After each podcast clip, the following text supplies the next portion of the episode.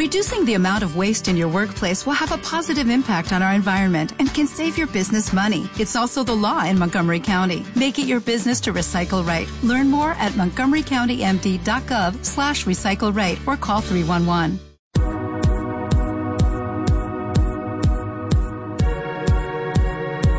Bienvenido a este nuevo repaso semanal de los posts más leídos y comentados de Bitónica, tu blog favorito sobre alimentación y deporte. Comenzamos con una información de José Alberto Benítez Andrades. A pesar de que escribimos artículos continuamente explicando cómo poder perder grasa de forma eficiente, todavía hay muchas personas que no consiguen este objetivo o que sencillamente no han leído todos esos artículos que ya hemos publicado en esta web. Aún así, quizá otros tantos han leído todo, pero todavía no son capaces de perder grasa. Quizás se aburren antes de empezar el proceso o sencillamente no consiguen mantener cierta constancia para que esto realmente suceda. Así que os voy a dar algunos consejos para perder grasa de forma eficiente y sobre todo continua. Entender que el proceso no es corto. Aunque parezca mentira, muchas personas piensan que perder grasa es algo que sucede de forma rápida. Hay que entender que si a lo largo de muchos años hemos tenido unos hábitos alimenticios no muy saludables y además hemos seguido una vida sedentaria, hemos acumulado grasa durante mucho tiempo, con lo que para eliminarla necesitaremos algo de tiempo. Lo importante es empezar. Marcarse metas a corto plazo. Aunque tengamos como objetivo pasar de una talla 46 a una talla 38 de pantalones, una buena forma de motivarnos es ponernos metas intermedias que nos permitan ver que realmente estamos haciendo bien las cosas. Así que medirnos la cintura cada 10 días y anotar esas medidas en un diario puede ser de gran ayuda. Si alguna semana no bajamos lo suficiente, no hay que desesperar, simplemente volver a trabajar para que sigamos perdiendo peso. Disfrutar de la actividad física. De nada sirve apuntarnos a un gimnasio o a cualquier otra actividad si no disfrutamos realizándola. Aunque haya una serie de actividades que sean más óptimas o eficientes a la hora de perder grasa, es mucho más importante que disfrutemos. Así que elegir un deporte o una actividad física que nos guste es muy importante. La adherencia en la dieta. Cuando hablamos de dieta, no hablamos de dietas restrictivas, altamente hipocalóricas, sino que hablamos de dietas que generen un déficit calórico en nuestro organismo, pero que nos permitan disfrutar de nuestra propia alimentación. Para ello hay varias opciones. Si somos autodidactas, podemos aprender la composición de los alimentos y en base a ello elaborar nosotros mismos una dieta que nos aporte los nutrientes necesarios y que nos permita perder grasa. Si no somos capaces, la mejor opción es contratar a un dietista nutricionista especializado. En el siguiente post, Miguel López Pareja nos habla de un interesante estudio llevado a cabo por investigadores españoles que ha puesto en relieve la influencia del tabaquismo en el coste sanitario, cuantificando la diferencia en fumadores y no fumadores. Las conclusiones obtenidas son que en los fumadores se incrementa el tiempo de duración de las bajas laborales y suponen casi el doble de gasto por atención sanitaria que los no fumadores.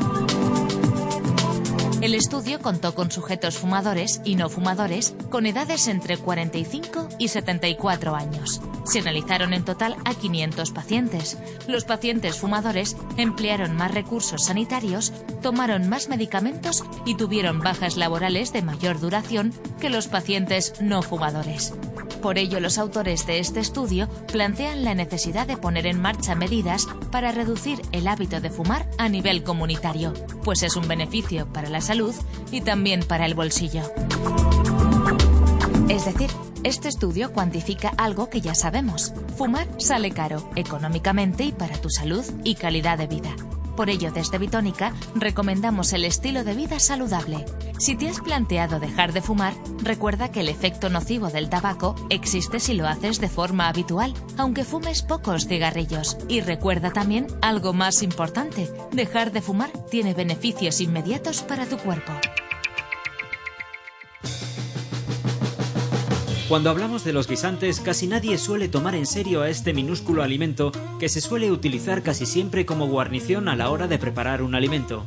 Precisamente por eso, Delgado nos lo quiere destacar, ya que desde Bitónica nos apetece dar a conocer los beneficios de este alimento que es muy útil en cualquier dieta de control de peso o deportiva, pues su aporte nutricional es alto frente al calórico.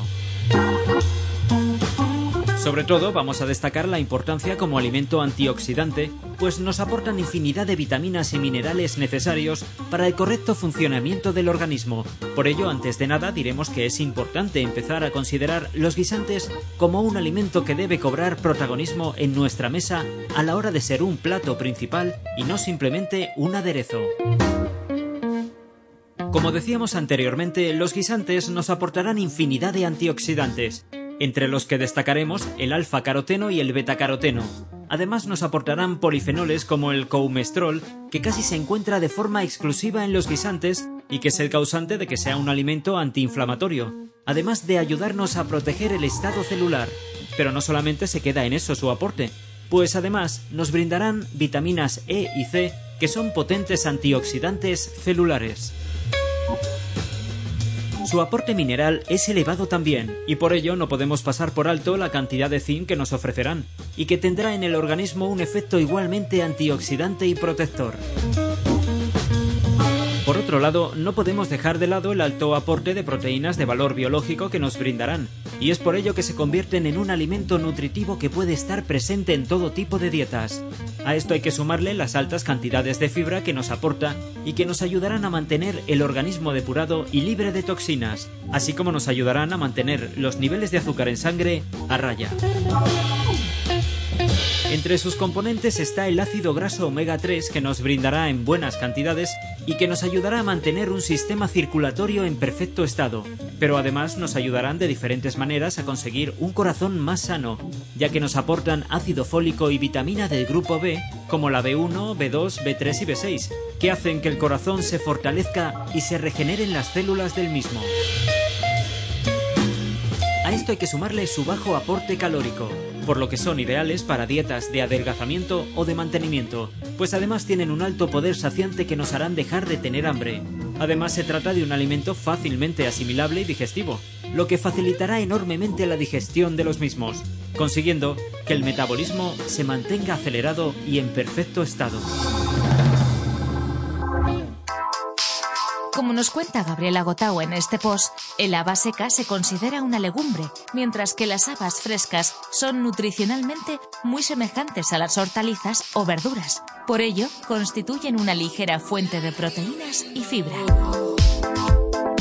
Aunque la mayoría de las hortalizas poseen más hidratos que proteínas, las habas frescas tienen mayor contenido proteico y superan el 5%, mientras que solo aportan 4 gramos de hidratos por cada 100 gramos.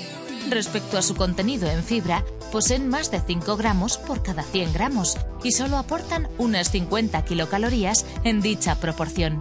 Por ello, constituyen una alternativa ligera, pero muy saciante en el momento de ingerir verduras u hortalizas de estación plato de habas, entonces puede ser una excelente y muy ligera fuente de proteínas y fibra, pues con solo 100 kilocalorías tendremos más de 10 gramos de fibra y proteínas y variedad de micronutrientes buenos para el organismo. Además, podemos usar habas frescas en variedad de preparaciones. Habitas frescas con jamón, habas frescas con rabanitos y ventresca, cuscús de habas frescas, puré de habas frescas, arroz seco con habas y alcachofas. Como vemos en las recetas de nuestros compañeros de Directo al Paladar, las habas no solo son una excelente fuente de nutrientes, sino además un versátil ingrediente que podemos incorporar a guisados, sopas, empanadas, ensaladas, salteados y muchos más, para aprovecharlos esta temporada. Muchos son los que intentan abandonar definitivamente el tabaco pasándose del consumo de cigarrillos tradicionales a la versión electrónica de los mismos. Sin embargo, un reciente estudio que nos trae Gabriela Gotau señala que los usuarios de cigarrillos electrónicos tienen menos probabilidades de dejar de fumar. La investigación analizó diferentes estudios para comparar la efectividad en el abandono del tabaco entre los usuarios de cigarrillos electrónicos y quienes no lo hacían. Los resultados del metaanálisis muestran que los usuarios de cigarrillos electrónicos tienen un 28% menos de probabilidades de dejar de fumar que quienes no utilizan estos dispositivos. En todos los estudios incluidos en la revisión, las probabilidades de abandonar el tabaco fue similar entre los usuarios de cigarrillos electrónicos, y otros factores tampoco modificaban la estadística. Aunque no se conocen con exactitud la razón de este menor éxito en el abandono del tabaco, quizá quienes utilizaban los dispositivos electrónicos considerados menos nocivos que los cigarrillos tradicionales pueden desprenderse menos del hábito de fumar que aquellos que nunca pasan por su uso. Al menos en este aspecto, los estudios siguen sumando evidencia de que los cigarrillos electrónicos no ayudan, como pensamos, a dejar de fumar. Seguramente hayas oído hablar de distintos tipos de calentamiento. El general, el específico, el de sesión de entrenamiento o el de competición.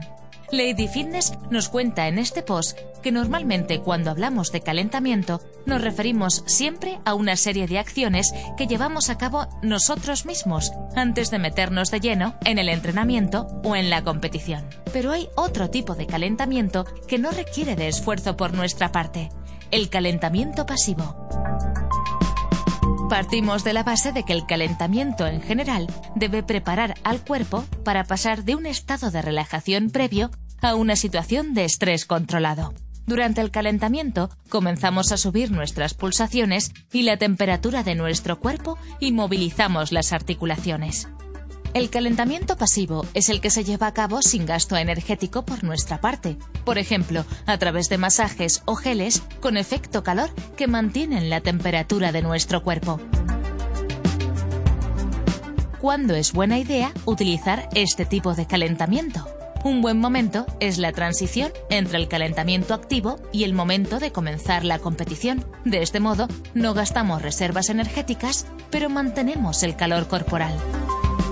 No tiene ningún sentido utilizar este tipo de calentamiento aislado, sino que debe ir siempre acompañado al calentamiento activo. Obtendremos beneficios si utilizamos ambos, pero no si solo nos damos un masaje o si solo aplicamos el gel. ¿Habéis probado alguna vez masajes o geles previos al ejercicio?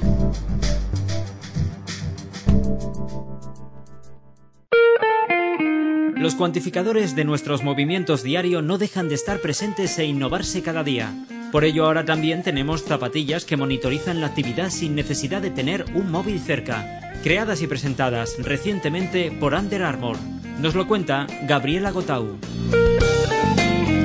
Se trata de las zapatillas Gemini 2, que incorporan sensores para no depender de otro tipo de dispositivos en el momento de salir a entrenar o practicar nuestro deporte preferido. Almacenan datos y cuando culminamos nuestra sesión de ejercicio, traslada los mismos a la aplicación correspondiente vía Bluetooth para decirnos cuánto hemos andado o corrido, la distancia recorrida y hasta la velocidad y longitud de la zancada.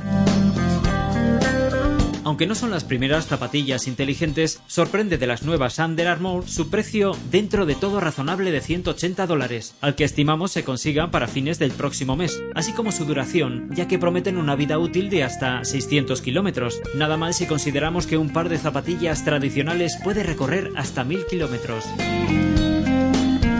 Con una estética agradable y con la posibilidad de adquirir un wearable junto a nuestro nuevo par de zapatillas deportivas, las nuevas Under Armour lucen prometedoras. Sin embargo, esperaremos a su salida al mercado para evaluar su efectividad.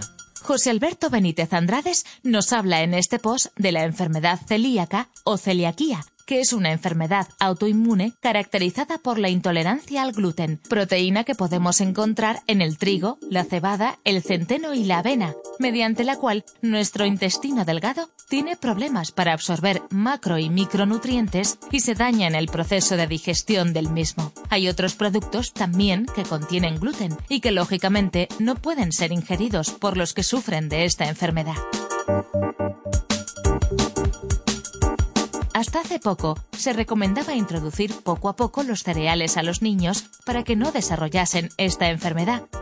Sin embargo, un estudio reciente publicado en la revista de Gastroenterología y Nutrición Pediátrica, publicado por Walters Kluwer, llega a la conclusión de que no es un buen método. A pesar de las creencias o hallazgos descubiertos hasta el momento, o viendo los beneficios que ofrece la lactancia materna en la salud del neonato, parece ser que cualquier tipo de lactancia, ya sea la materna o la no materna, no reduce el riesgo de la enfermedad celíaca. La enfermedad celíaca es una enfermedad autoinmune genética, única, que afecta al intestino y a otros órganos como respuesta al consumo de un ingrediente alimentario específico, el gluten. Esta enfermedad está presente en personas que poseen uno o más genes con susceptibilidad y afecta entre un 1 y un 3% de la sociedad. En 2008, la Sociedad Europea de Gastroenterología, Hepatología y Nutrición Pediátrica recomendó evitar la introducción del gluten en la dieta antes de los cuatro meses de edad y después de los siete meses, para introducir el gluten mientras el bebé estaba todavía en periodo de lactancia materna. Esta recomendación estaba basada en estudios observacionales que sugerían que este enfoque reducía el riesgo de enfermedad celíaca. Sin embargo, desde esta fecha se ha podido constatar mediante dos ensayos controlados aleatorios que la edad de introducción del gluten no afecta a las tasas generales de la enfermedad celíaca en la infancia. Así que en la actualidad no es posible prevenir esta enfermedad, al menos a día de hoy, según la información que tenemos.